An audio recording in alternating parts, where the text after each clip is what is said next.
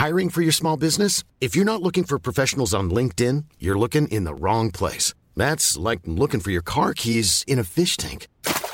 LinkedIn helps you hire professionals you can't find anywhere else, even those who aren't actively searching for a new job but might be open to the perfect role. In a given month, over 70% of LinkedIn users don't even visit other leading job sites. So start looking in the right place. With LinkedIn, you can hire professionals like a professional. Post your free job on linkedin.com slash people today. Coucou, ou devrais-je dire olé Bienvenue dans ce nouvel épisode de Wesh. Cette semaine, on se retrouve pour un podcast un petit peu spécial. Je crois que je dis ça dans tous les, tous les épisodes. Faut vraiment que j'arrête. J'ai envie de me tarter. On se retrouve pour un épisode, tout simplement. Évidemment, il est spécial vu que ce n'est pas le même que les autres. Bref. Aujourd'hui, j'ai envie de vous parler à chaud de mon voyage en Andalousie.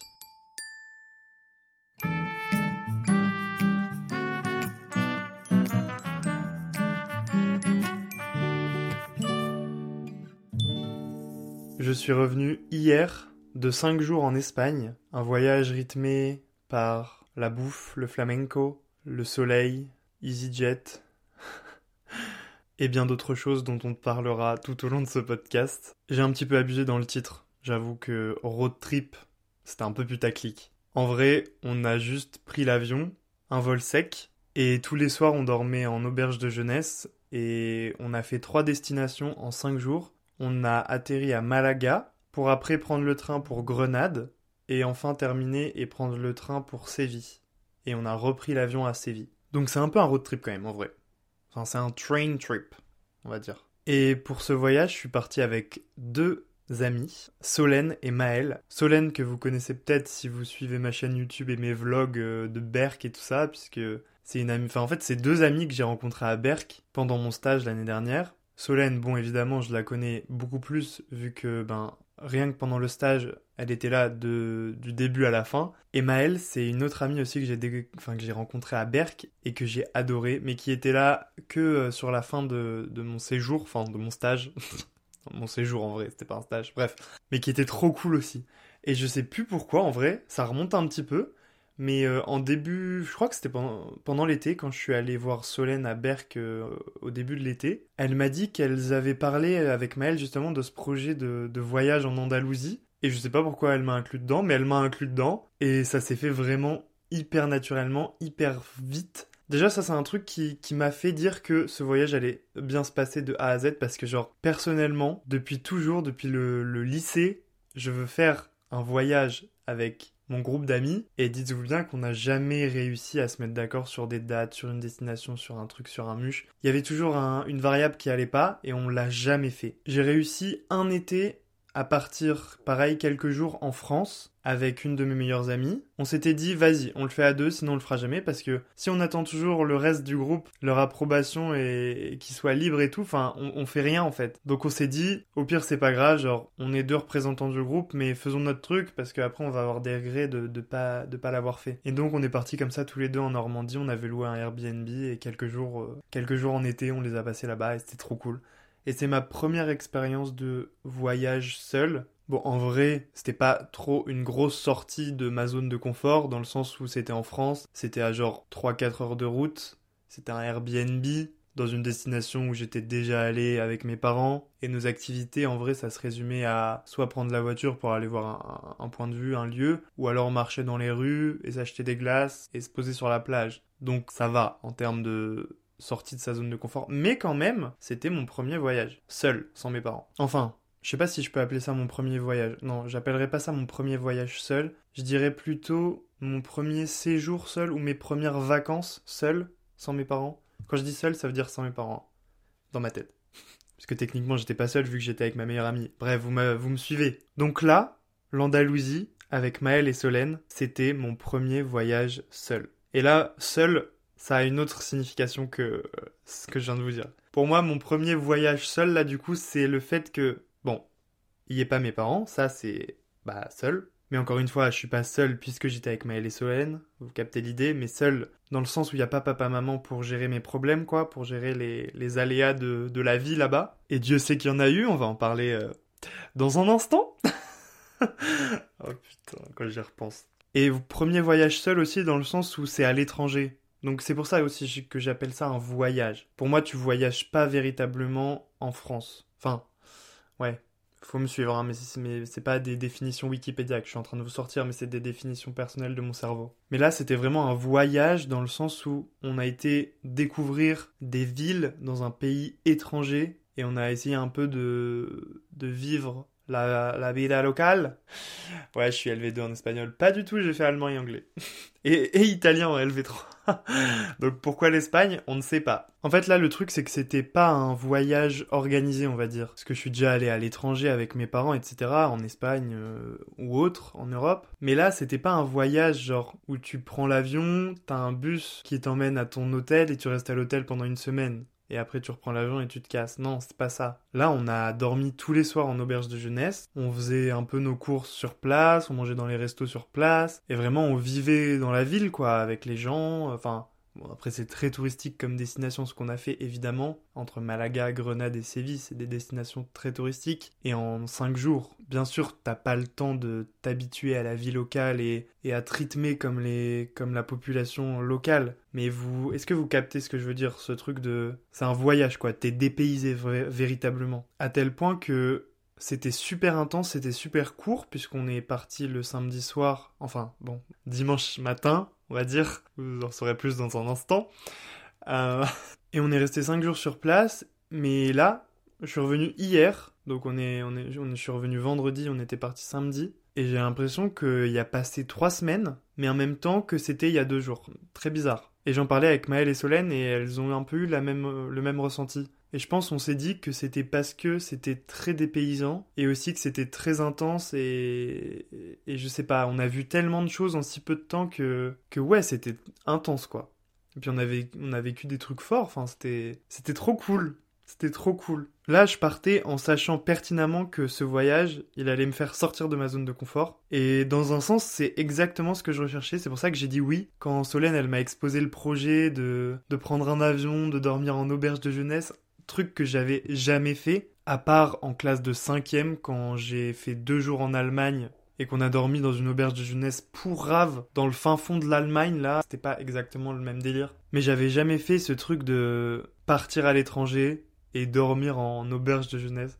Enfin, ça paraît débile, genre j'ai l'impression d'être euh, d'être un gosse pourri gâté qui a eu euh, avec une cuillère en argent dans la bouche euh, et qui a fait des hôtels 5 étoiles dans sa vie, mais c'est pas du tout ça. Enfin, dans un sens, si, j'ai eu la chance de, pouvoir aller dans des hôtels et tout, pas 5 étoiles, hein, loin de là. I wish Mais genre, mes parents, ils nous ont toujours offert, ils ont toujours euh, économisé euh, pour nous offrir tous les ans euh, des vacances à l'étranger, et genre, c'était génial. À chaque fois, c'est les meilleures vacances de ma vie, je me dis, mais comment on peut faire mieux l'année prochaine, mais c'est toujours mieux. Et c'est pour ça que là, j'avais envie de vivre cette nouvelle expérience, de de voyager, pas dans le dur, mais un peu quand même en vrai, parce que quand t'as pas l'habitude, rien que dormir en auberge de jeunesse, c'est c'est quelque chose en vrai, parce que c'est un point que je vais aborder un peu plus en détail, mais on en reparlera. Je commence à m'égarer déjà, c'était que l'intro là, hein, normalement. on va reprendre point par point. En fait, dans ce podcast, j'ai envie de témoigner de mon expérience de, de voyage seul comme ça, en tant que jeune adulte qui est parti pour la première fois avec deux amis à l'étranger et qui a vécu sa best life et en même temps sa, sa worst life sur certains aspects qu'on va évoquer dans un instant. Je fais que teaser les points qu'on va aborder, mais il y a du lourd, il y a du.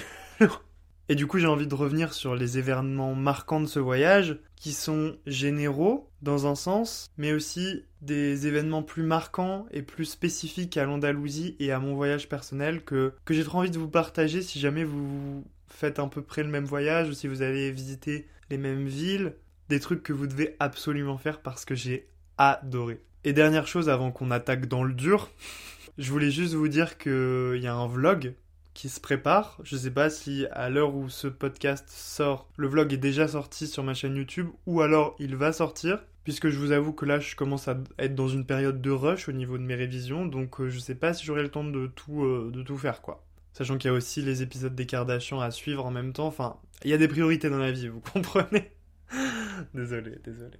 Et la fin de Plus belle la vie, la fin de Plus belle la vie, évidemment. Euh, oh, les priorités là. Donc, premier événement marquant de ce voyage. Mais la pire chose, je crois, qu'on peut imaginer quand on part à l'étranger en avion pour la première fois seul entre amis quand t'es un jeune adulte sans tes parents, l'avion est annulé. L'avion est annulé, mesdames et messieurs. L'avion est annulé. Annulé, cancelled, delayed.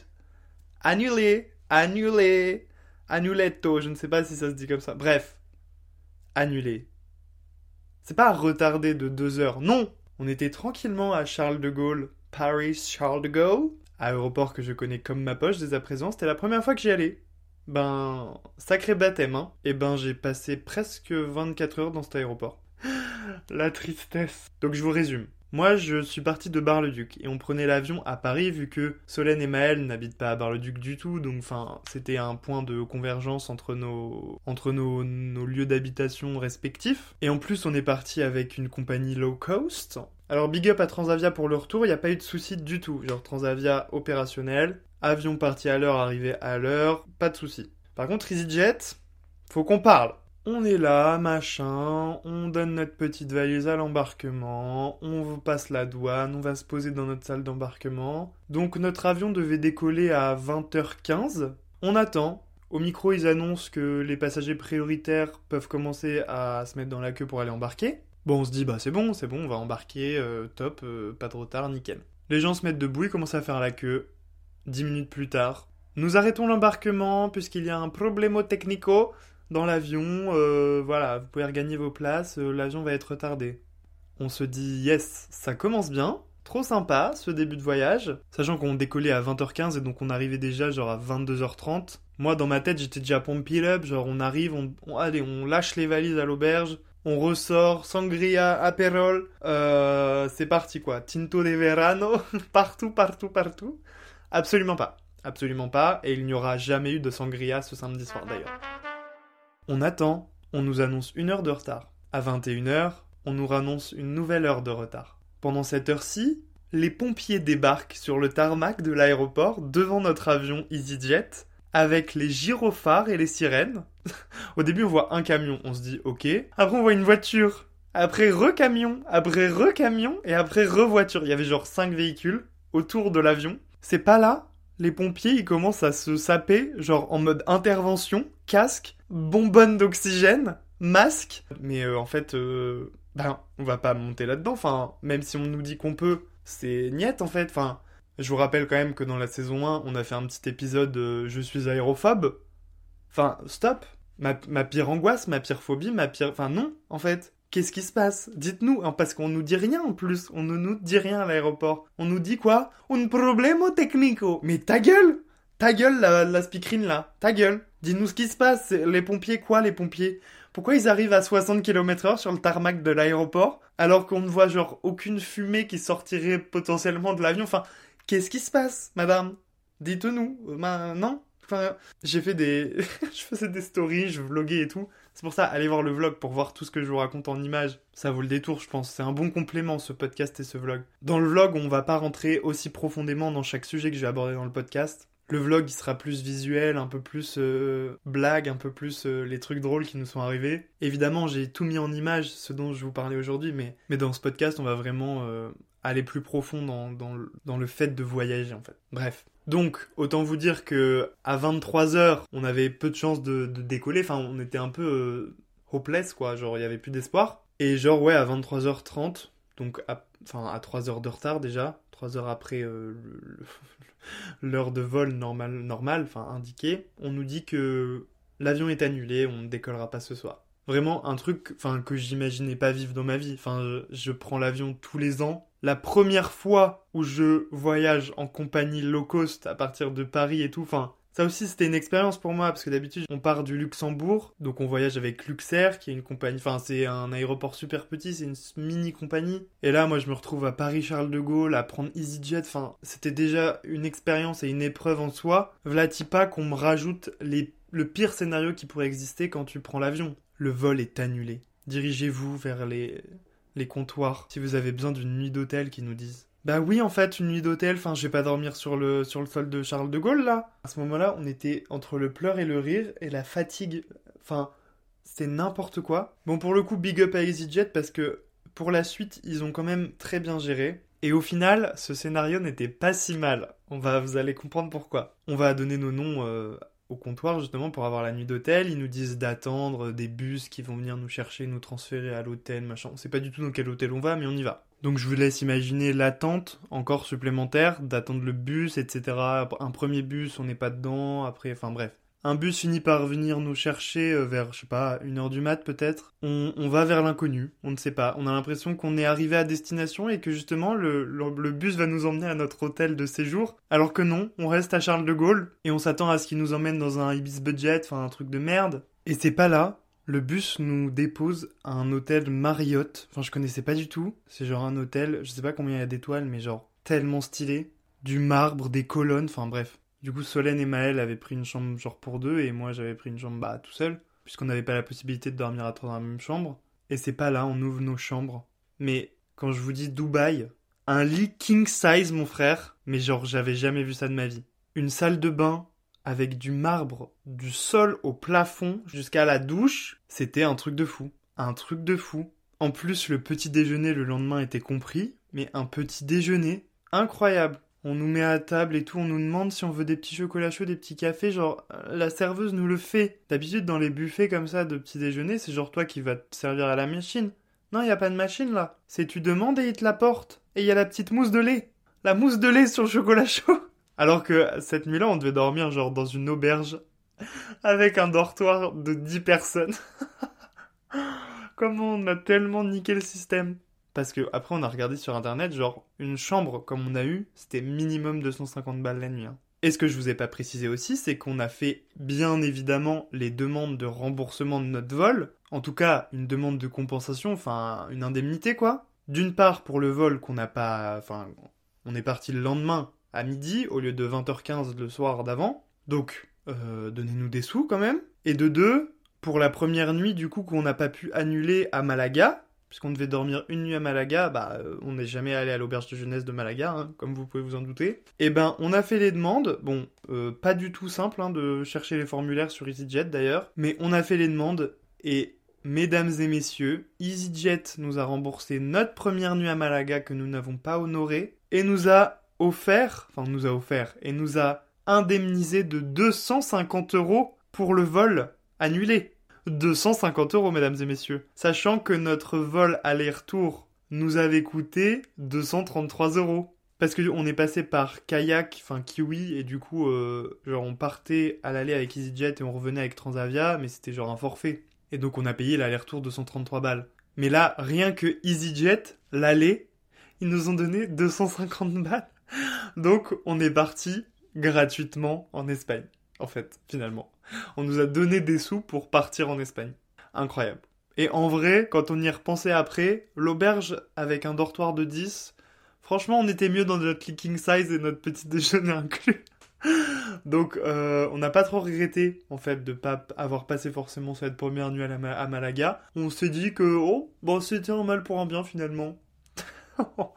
Donc euh, tout est bien qui finit bien. Enfin, tout est bien qui commence bien, parce que le voyage n'avait pas commencé à, ce moment-là. Mais bon, on rigole, on rigole, mais sur le moment, on était quand même un peu en PLS. Moi, franchement, j'étais en mode Papa-maman, vous êtes où là pour gérer ce problème? Je n'ai pas les épaules, je n'ai pas les. Enfin, aidez-moi. Quand elle a dit que l'avion était annulé, je me suis dit C'est fini, on, ne part plus. Mon cerveau, il a fait un blocage, je me suis dit euh, Non, non, mais là, on nous met déjà des bâtons dans les roues avant même qu'on parte tel est mon destin, comme dirait Céline, enfin, il, ne faut pas partir. Et puis toujours cette angoisse de l'avion, je me dis non, euh, ça commence si mal, enfin il va se passer un truc en vol, enfin c'est pas possible. Vraiment là j'étais prêt à, me faire niquer de tout ce qu'on avait déjà payé et qu'on pouvait pas annuler et, de pas partir. Hein. Franchement j'étais au bout de ma life. Bon évidemment l'euphorie et la joie du voyage a repris le dessus et enfin tout s'est bien passé quand même, mais à ce moment-là où j'ai vu les pompiers et qu'on a dit que le vol était allumé, j'étais, mon cerveau, il a, ouais, pause, écran noir. Deuxième point que j'avais envie d'aborder avec vous, l'auberge de jeunesse. Comme je l'ai dit au début du podcast, j'avais jamais fait ça. D'un côté, j'avais un peu peur de faire ça et j'avais pas trop envie. C'est un peu Solène et Maël qui, bah, qui m'ont un peu forcé, on va dire. Parce qu'on était parti du principe que ce voyage-là, on... enfin, ça allait pas être un voyage où on allait dépenser beaucoup. Enfin, on allait essayer de, ben, serrer un peu le budget, quoi. Enfin, on est étudiant encore ou jeune adulte. On va pas commencer à dormir dans des hôtels 3 étoiles tous les soirs, quoi, évidemment. Donc j'ai accepté l'idée et même, au final, je me suis dit, Franchement, l'auberge de jeunesse, trop cool. Quand j'écoute des podcasts des fois de gens qui racontent leur voyage, l'auberge de jeunesse, ça a vraiment l'air incroyable dans le sens où, où c'est un lieu de rencontre de ouf. Tu peux rencontrer des gens du monde entier, véritablement, des, des étrangers, des Français, des, des, gens qui voyagent comme ça du jour au lendemain et qui font un road trip ou un tour du monde, un tour d'Europe, un je sais pas quoi, qui prennent une pause dans leur vie pour voyager quelques mois ou des gens qui font comme nous euh, un voyage de 5 jours. Et du coup, je m'attendais trop à un truc de, de ouf. Enfin, je me suis dit, je vais rencontrer des gens géniaux, on va passer nos soirées à, discuter, à refaire le monde, à, écouter des, récits de voyage de ouf. Et au final, pas trop. J'étais peut-être un peu déçu sur ce point parce que c'était vraiment un truc auquel je m'attendais et que je recherchais et que je voulais vraiment vivre. En vrai, il y a eu la possibilité à un moment, mais malheureusement, cette personne est venue nous accoster le matin où on partait. C'était trop bête, genre elle avait l'air tellement sympa. C'était une québécoise musicienne, guitariste. Le matin, on l'a vue partir avec sa guitare dans le dos et rien d'autre. L'après-midi, elle nous a raconté qu'elle était allée dans un parc, qu'elle avait joué de la musique toute la journée avec des gens qu'elle connaissait pas. Mais trop cool, enfin, je suis sûr qu'elle avait plein de trucs à nous raconter. Mais le sort en a décidé autrement et on devait partir. Mais trop nul. Et après, à Séville, le premier soir, il y a un mec qui est venu nous parler, c'était un Français. On était en train de boire de la sangria parce que dans cette auberge-là, genre, ils fournissaient genre, enfin, ils fournissaient, ouais, des boissons à des prix défiant toute concurrence. Pour vous dire, un litre de sangria, 3 euros. De dos litros, 5 euros. Autant vous dire que les 5 euros, je les ai vite sortis de mon porte-monnaie. Et on s'est fait comme ça une petite soirée sangria, là, euh, tous les trois, pour 5 euros. Et ce mec, là, il est venu en fin de soirée, quand on avait déjà bien entamé le deuxième litros de sangria. et il est venu nous demander si la sangria était gratuite. Bref, sûrement un moyen de, de faire la conversation et de s'incruster dans cette conversation. Pour le coup, avec lui, on a énormément parlé. Enfin, on a parlé vraiment une heure et demie, je pense. Mais euh, un peu, un peu, un peu spirituel comme personne. Mais c'était très, très drôle avec le recul quand on en a reparlé avec Maël et Solène le lendemain. On était pété de rire, on s'est tapé le meilleur fou rire de notre vie en, en en reparlant. Mais sur le moment, on était hyper sérieux. Enfin, moi, j'écoutais la conversation, j'étais en mode, mais c'est vraiment euh, sérieux ce qui se passe là, c'est réel? Et Maëlle et Solène, elles, je sais pas, elles faisaient la conversation avec le mec, donc je me suis dit, c'est moi qui ai pas l'habitude, ok, enfin, je m'ouvre l'esprit un peu et tout, mais là, enfin, alors qu'au final, on en a reparlé, elles étaient dans le même état d'esprit que moi, mais sur le moment, j'étais en mode, c'est pas réel. Le mec, il nous parlait qu'il avait, qu'il était parti voyager, euh, je sais plus, en Afrique, je crois, qu'il était tombé amoureux d'une magicienne, qu'il avait rompu, qu'il était revenu en France, qu'il avait fait un burn-out, je sais pas quoi qu'il avait pris certaines substances, euh, pas forcément licites, si vous voyez ce que je veux dire, à type euh, d'agawaska, je crois. Je, ne connais pas ce, vocabulaire, mais et ce monsieur a fait, je ne sais pas quoi, une régression. C'est-à-dire que il se revoyait euh, dans une vie antérieure, il nous parlait qu'il se voyait comme une danseuse euh, espagnole de 40 ans, lesbienne, je sais pas quoi. D'accord, monsieur? Il nous parlait aussi que pendant, pendant cette régression, enfin, lui parcourait tout au long de son corps des, des éclairs d'amour. Il nous décrivait ça comme ça vraiment. J'ai ressenti des, des éclairs d'amour dans tout mon corps. Enfin, hilarant. Hilarant. J'étais vraiment en mode. Sur le coup, je pense, grâce à la sangria aussi, j'étais un peu en mode waouh, ça a l'air dingue, même si évidemment je ne prendrai jamais cette substance euh, agawaska là, je ne sais pas quoi. Mais le mec avait vraiment l'air habité et, ça avait vraiment l'air un truc de ouf, donc j'entendais cette histoire euh, comme un récit, euh, un récit un peu surnaturel, enfin bref. Très, très intéressant, très, je sais pas si je dirais enrichissant, mais en tout cas... Euh, en tout cas, c'était marrant et on a bien rigolé après. Et ça, c'est un peu mes seules expériences de, de rencontres, du coup, sur ces 5 jours en auberge. Enfin, 4, puisque le premier soir. C'était plutôt l'hôtel 5 étoiles pour le coup. ne nous en déplaise. Mais je pense aussi que c'est parce qu'on n'est pas resté assez longtemps. Enfin, dans des auberges comme ça, faut rester vraiment longtemps, je pense, pour, euh, pour vraiment rencontrer des gens. Ou alors c'était juste euh, ce soir-là, ou à cette période-là, il y avait un peu moins de monde dans l'auberge et du coup, euh, bah forcément moins propice aux rencontres, je ne sais pas. Bref, ça ne s'est pas fait, c'est tout, hein, on accepte. Mais c'est un peu dommage parce que c'est vraiment un truc que j'aurais aimé vivre rencontrer voilà ouais des gens et, et, garder leur contact et je sais pas pourquoi pas euh, se donner des plans de voyage de trucs enfin bref ça s'est pas fait I'm Sandra, and I'm just the professional your small business was looking for. But you didn't hire me because you didn't use LinkedIn jobs. LinkedIn has professionals you can't find anywhere else, including those who aren't actively looking for a new job but might be open to the perfect role, like me.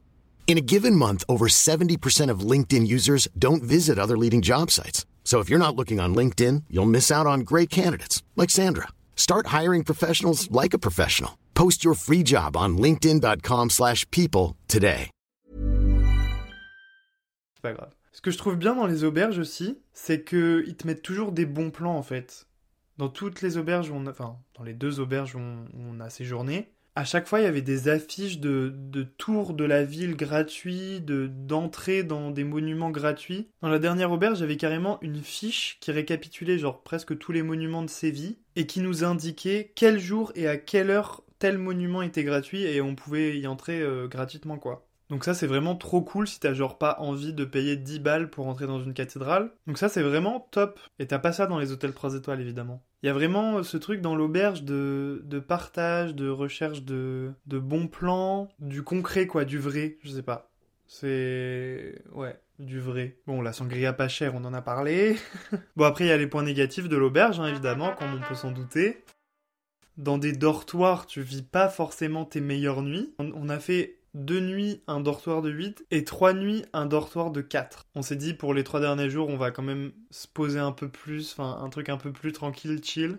Et on a bien fait. Parce que la deuxième nuit dans le dortoir de 8, on était sorti en boîte, donc on est revenu vers 3h du mat. Déjà ça c'est super chiant, enfin si tu vas aller te laver dans la salle de bain de la chambre, T'es obligé de faire du bruit, enfin, de, tirer les tiroirs pour te changer. Bref, avec ta lampe torche à la con, là, tu, forcément, tu fais du bruit, tu réveilles les gens. Mais le pire, c'est qu'il y avait un mec qui ronflait, mais comme un porc. J'avais l'impression qu'il allait mourir dans son sommeil, littéralement. J'ai un des plus gros ronflements que j'ai entendu de ma vie. J'avais l'impression qu'il ravalait ses mucosités, genre. À un moment, je me suis dit, il est en train de se noyer, faut que j'aille lui faire un massage cardiaque. Maëlle avait ses bouchons d'oreille, smart girl. Avec Solène, on était juste en fou rire. Enfin, vraiment, genre, on ne pouvait plus s'arrêter. Solène a filmé en plus. Ah, j'ai retrouvé la vidéo. Faut que je vous passe, faut que je vous fasse écouter le ronflement. Vous êtes prêts ou pas?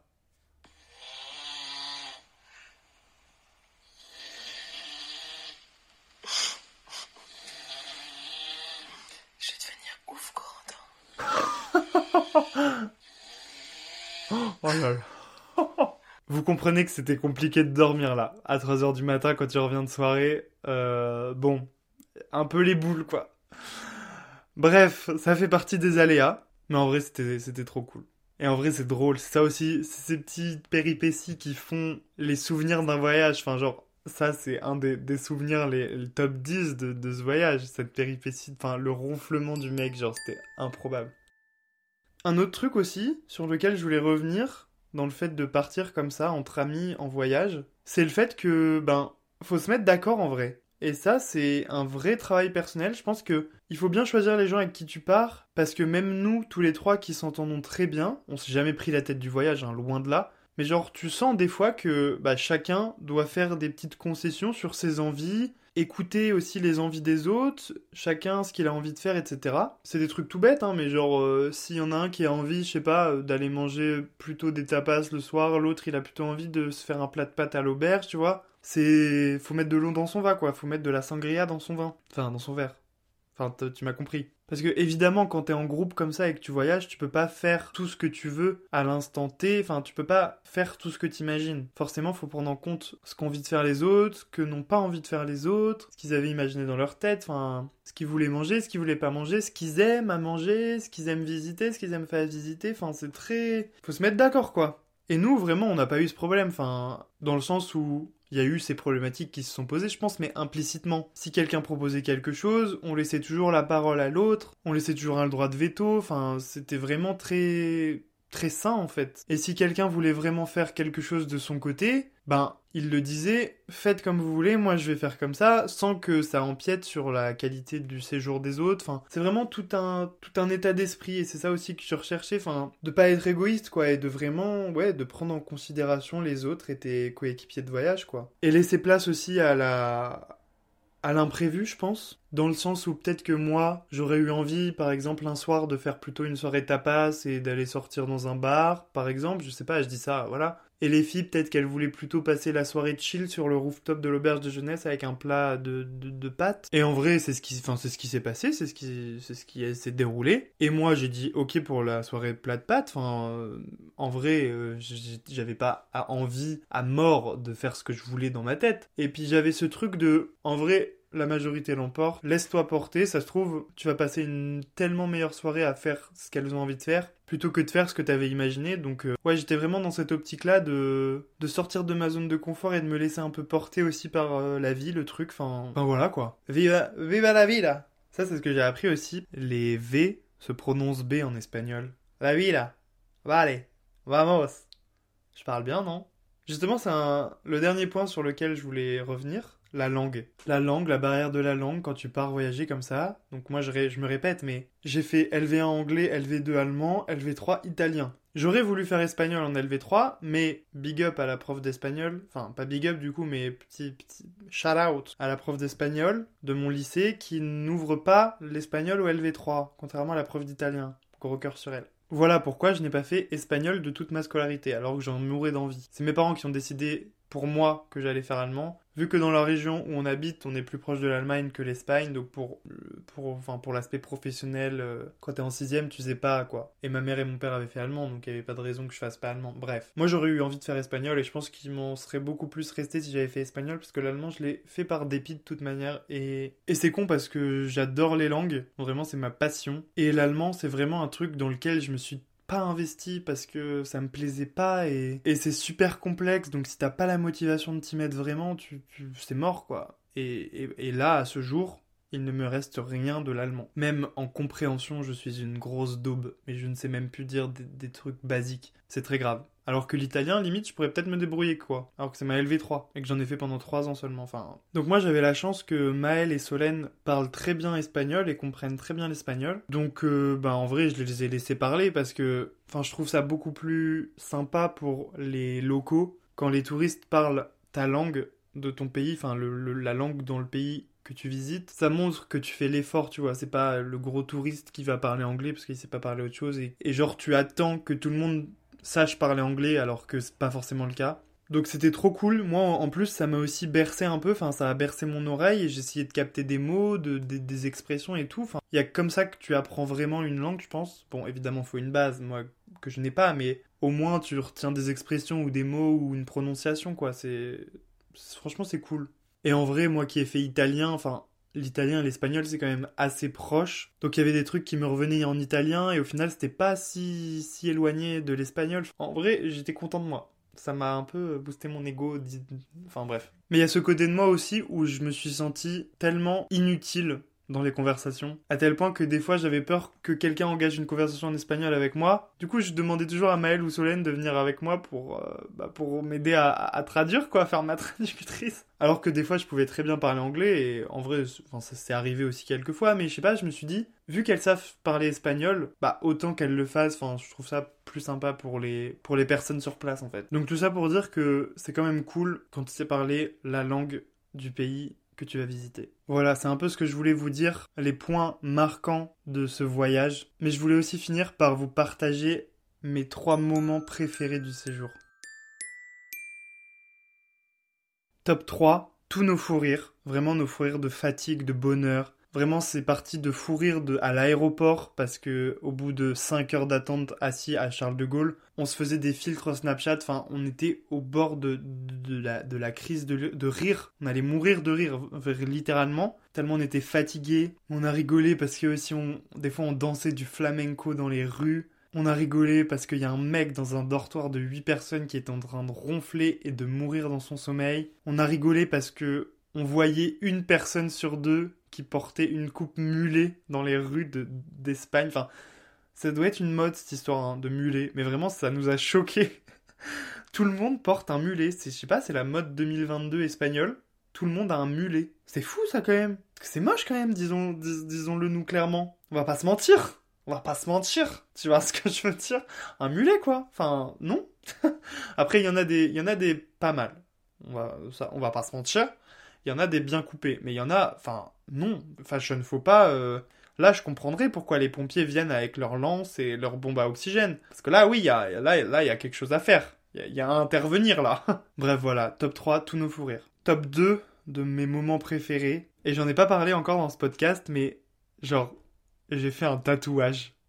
Je dis ça tellement naturellement, mais j'ai fait un tatouage. Je ne pensais pas, en ce mercredi 2 novembre, ben me coucher avec l'avant-bras tatoué d'un petit soleil. Mais genre, quoi? Qu'est-ce qui s'est passé? C'est une question rhétorique puisque je vais vous expliquer ce qui s'est passé, mais c'était fou. Ça me fait énormément rire parce que euh, pile poil aujourd'hui en plus, j'ai fait le montage du premier épisode de la saison qui est déjà sorti, qui est l'épisode Ça reste entre nous avec ma sœur où on se pose des questions, enfin allez l'écouter si vous ne l'avez pas écouté. Et je vous spoil pas, mais justement, dans ce podcast, je pose comme question à ma sœur, genre random, qu'est-ce que tu penses des tatouages? Et on a parti sur une discussion de deux minutes sur les tatouages, où ma sœur me dit qu'elle aime bien ça sur les autres, etc., et qu'elle a une pote, mais je ne m'en souvenais absolument plus, alors que ça fait genre un mois qu'on l'a tourné, mais elle me dit qu'elle a une pote qui s'est fait un tatouage commun avec sa sœur et que c'est un petit soleil, enfin, j'étais en mode, mais quoi? C'est quoi ce destin? Mais vraiment, sincèrement, je ne m'en souvenais plus. Donc si vous avez écouté ce podcast, parce que j'ai montré mon tatouage sur les réseaux sociaux, et le podcast avec ma sœur va sortir bien après. Donc ça se trouve, vous aurez déjà tilté ce truc, enfin, ce passage du tatouage où on parle alors que je suis pas encore tatoué. Et à aucun moment je me, je me serais dit qu'un mois après j'allais me faire un tatouage. Enfin c'est fou en fait. Je sais pas, en vrai de vrai, j'en rêvais. Je savais que c'était un truc que je ferais dans ma vie. Depuis la classe de, de ouais, au lycée, en terminale, en première, mes amis peuvent en attester. Je m'amusais toujours à faire des, petits, des petites lunes au crayon bic sur mon avant-bras, au-dessus de mon poignet. J'avais même demandé à, une pote, je m'en souviens, qu'elle me design un tatouage. C'était un, titre de chanson de Ariana Grande. À l'époque, j'étais enfin très dans, la vibe Ariana Grande. Je me faisais des lunes en rapport avec Ariana Grande, des petites abeilles en rapport avec Ariana Grande, Manchester et tout. Si vous avez la ref, vous savez. Et je voulais aussi me... Enfin, pendant un moment, je m'écrivais genre Breathing, qui est une- un titre de chanson d'Ariana Grande, qui est incroyable cette chanson. Et j'avais une pote qui écrivait super bien. Et je lui avais demandé de m'écrire ce mot avec une super belle police. Et c'était trop beau. Et j'ai- j'aimais trop me faire des tatouages euh, bah, éphémères, du coup, genre qui duraient littéralement deux heures. Je m'en souviens, je mettais de la laque et tout pour que ça tienne mieux. pour que ça fasse genre aîné, alors que, enfin, que dalle quoi. Et aujourd'hui, j'ai un tatouage genre qui va me rester à vie. Quand je serai papy, j'aurai toujours un petit soleil sur l'avant-bras qui va me rappeler ce premier voyage solo avec mes potes à l'étranger. Je suis un peu ému en vrai. Donc du coup, faut que je vous raconte. En toute sincérité, je me serais jamais dit en partant à ce voyage que j'allais me faire un tatouage sur place. hein. Je sais plus pourquoi. C'est peut-être d'avoir vu des gens dans des vlogs et tout faire des tatouages communs avec les gens avec lesquels ils partaient en voyage. Et du coup, peut-être inconsciemment, ça m'a redonné cette idée dans la tête, mais je sais plus, c'est, je crois que c'est à Grenade. Avec Maël et Solène, on parlait de tatouage justement où qu'on devait s'acheter un, petit truc en commun. On parlait d'un t-shirt, je sais plus quoi, I love Grenade, ou d'un petit collier, d'un petit bracelet. Et oui, et à un moment, je sors le fait qu'on devrait faire un tatouage en commun, genre pour rigoler. Et là, Maël et Solène, elles sont en mode, euh, oh non, non, non, euh, pas de tatouage et tout. Du coup, on, en vient à parler du, enfin, d'avoir une discussion sur euh, le fait de se tatouer ou pas. Solène, qui est plutôt réfractaire, enfin, elle aurait peur de regretter d'avoir ça toute sa vie, etc. Maëlle, elle, elle est plus, euh, plus ouverte, je pense, à, ce- truc. Mais en tout cas, ce serait pas pour tout de suite, à ce que j'ai compris. Et du coup, là, je leur dis, je commence à leur faire, euh, mais venez, sinon on se fait genre que un petit point. Je crois que c'est dans les anges que j'avais vu ça à l'époque, où ils se faisaient genre un point sur la cheville, genre en mode grain de beauté pour dire qu'ils se font tatouer, mais pas vraiment. Et j'aurais trop voulu un, délire un peu comme ça. Et du coup, on en est venu à parler et tout du tatouage, que moi, je, pensais du tatouage, que je voulais me faire. Et en gros, je leur ai redit exactement ce que je dis à ma sœur dans, le podcast dont je vous parle là. Que j'imaginais trop euh, un, petit symbole sur l'avant de mon poignet ou un petit mot sur, euh, sur l'épaule, comme Dua Lipa. Enfin, j'ai des refs, euh, c'est mes refs, hein. Mais enfin, j'imaginais trop ça. Je me suis toujours vu avec un, petit tatouage sur l'avant, la- l'avant-bras là, juste au-dessus du poignet. Et là, je sors un truc en mode, ok les meufs, demain on va à Séville, chiche. Si on tombe par hasard sur un salon de tatouage et qu'il a l'air quali et tout, on se renseigne machin. Je prends rendez-vous, je me fais un tatouage, un petit soleil. Le soleil, j'ai même pas d'explication, c'est c'est ça, ça coule de source en fait. C'était ça ou rien, enfin c'était c'est une évidence que je me fasse tatouer un soleil. Le soleil, je sais pas, ça représente tout pour moi. euh, depuis ces dernières années. Là, c'est vraiment le soleil. Et vous savez pas quoi? Première matinée à Séville, on finit notre, euh, notre balade touristique avec un guide. Dix minutes plus tard, on tombe sur un salon de tatouage. Véridique. Et dans, dans mon idée, dans mon chiche, il y avait cette condition que le salon de tatouage soit quali. Mais genre là, il était quali, mais vous pouvez même pas imaginer. Je pense j'aurais mis des photos sur Insta ou dans le vlog. Déjà, ils ont des Macs. Donc ça, c'est un gage de qualité, personnellement. Et je sais pas, le salon, ça faisait vraiment genre salon de coiffure super chic, limite bureau d'architecte, je sais pas comment dire, mais enfin c'était vraiment très quali. J'ai regardé des avis dans la journée et tout, je ne pensais qu'à ça. Je DM le mec sur Instagram et vraiment rendez-vous dans l'après-midi, le jour même. Donc je me suis dit, faut, faut, que je le fasse le jour, sinon je le ferai pas. Mais en même temps, il y avait ce truc de, enfin, j'hésitais pas en vrai. C'était, bon. Enfin, j'avais fait ma, j'avais pris ma décision. Et même Maëlle et Solène, elles étaient plus stressées pour moi. Solène, elle était tellement stressée pour moi. Et c'est elle qui me faisait un peu aussi me rendre compte du truc, enfin de, de, de, la durabilité du tatouage en fait, enfin du non-retour en arrière possible. Elles étaient ultra touchées que ben, je fasse mon premier tatouage en leur compagnie et pendant notre premier voyage ensemble. Et c'est pour ça aussi que c'est encore plus beau. Enfin, quand je le vois, enfin, ça me rappelle tout de suite ce voyage et genre ces, ces jours qu'on a passés ensemble. Et, et c'est trop cool, quoi. Je suis trop heureux. Je suis trop heureux. À tout moment, j'ai l'impression qu'il va s'effacer comme mes petites lunes que je faisais au stylo bic. Alors que non, pas du tout, c'est une aiguille qui m'est rentrée dans la peau pour m'incruster de l'encre, donc c'est pas prêt de s'effacer en fait.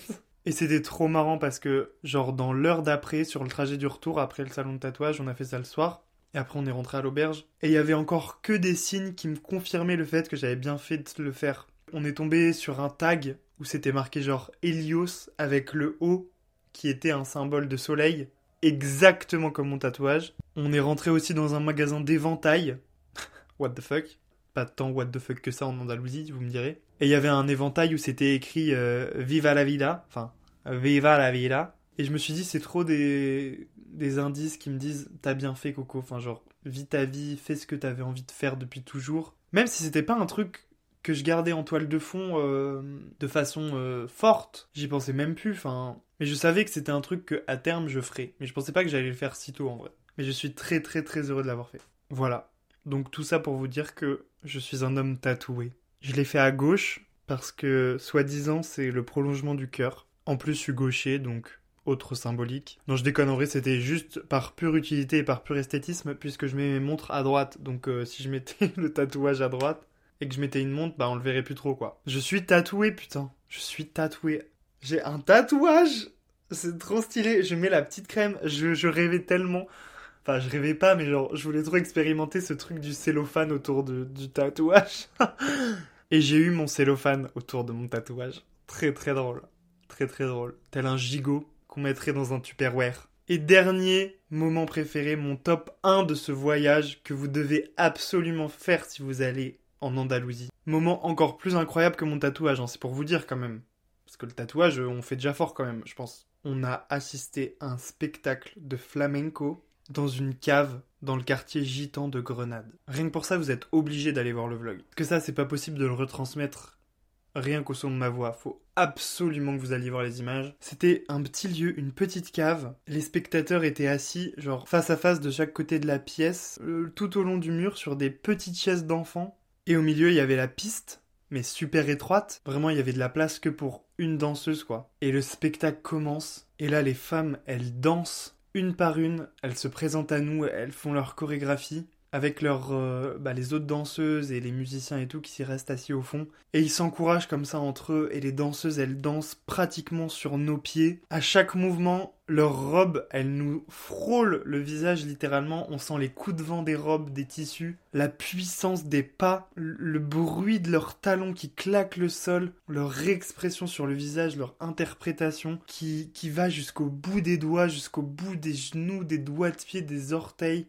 des cheveux. Mais c'était incroyable. Mais je, c'est peut-être parce que j'ai une sensibilité particulière à la danse, mais sincèrement, c'était tellement fort comme moment. À un moment, j'ai dit à Solène, euh, euh, meuf, je crois que je vais chialer là. Alors que le flamenco, c'est, c'est pas une danse qui fait pleurer véritablement. Au contraire, limite, c'est plus une danse qui, qui ferait peur au premier abord. Tellement les, les talons, ils claquent fort, tellement ça fait du bruit, tellement, tellement le chant, il est crié. Enfin, mais il y avait une émotion, je peux pas vous expliquer, c'était vraiment, mais incroyable. Je crois que c'est l'une des plus belles expériences de ma vie. En tout cas, la plus belle expérience de ma vie de danse. Enfin, c'était incroyable. Mais c'est pas comme ça partout, hein. Là, c'était vraiment spécial dans une cave et tout. C'était vraiment atypique. On a refait un spectacle de flamenco à, à Séville. Et là, c'était beaucoup plus formel. Il y avait une scène, etc. On était assis face aux danseurs, et, enfin, comme un spectacle, quoi. Alors que là, je sais pas, on partageait vraiment un truc. C'était vraiment intimiste. C'était vraiment fort, quoi. Donc, si jamais vous allez à Grenade, vous devez absolument aller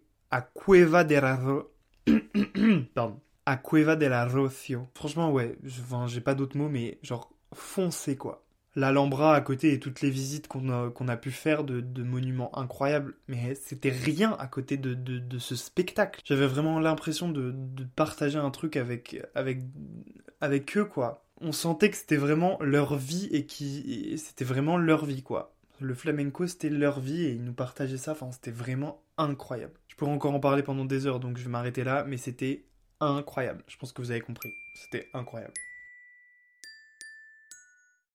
Voilà, ça fait un petit moment qu'on parle. Il est temps que je clôture ce podcast parce que je pense que vous n'en pouvez plus de m'entendre. Je sais absolument pas combien de temps ce podcast va durer, mais, j'ai l'impression que j'ai parlé pendant des heures, mais en même temps ce voyage était incroyable. On va pas se mentir, que je me devais d'en faire un épisode et de garder ça, cette trace dans l'histoire. Il y, a eu trop de péripéties, il y a eu trop de, trop de premières fois dans ce voyage que, que c'était obligé que, que je fasse un épisode dessus. Bref, bah allez, J'espère que ce podcast vous aura plu et que je vous aurai fait un petit peu voyager ou que je vous aurai donné envie de voyager et de partir avec EasyJet. Donc voilà, je suis trop reconnaissant euh, de la vie, euh, de mes amis, de, d'avoir euh, réalisé ce voyage. Je suis sorti de ma zone de confort, j'ai, tellement aimé, j'ai vécu des moments super forts avec mes amis. J'ai encore plus approfondi mes relations avec elle, parce qu'en vrai, Maëlle, je la connaissais pas tellement, puisqu'on on était seulement en stage ensemble pendant les trois ou deux dernières semaines. Solène, bon, comme j'avais dit, je la connaissais un peu plus déjà. Mais pareil, ça, ça, ça, ça crée des liens encore plus, ça, ça soude, quoi. Donc je suis trop heureux d'avoir euh, d'avoir vécu cette expérience et j'ai trop hâte de la prochaine. J'espère qu'on va repartir tous les trois pour un, nouveau voyage, pour créer encore plein de souvenirs. Et parce que j'ai toujours pas fait de petit tatouage à l'épaule, donc c'est le prochain. Euh, est-ce que je finirai pas par une petite phrase de conclusion en espagnol quand même, pour rester dans le thème? Hasta la próxima semana. Wesh.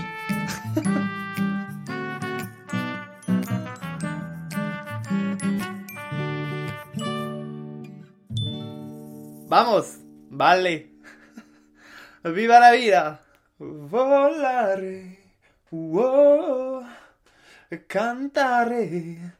Oh, del blu, du punto du blu.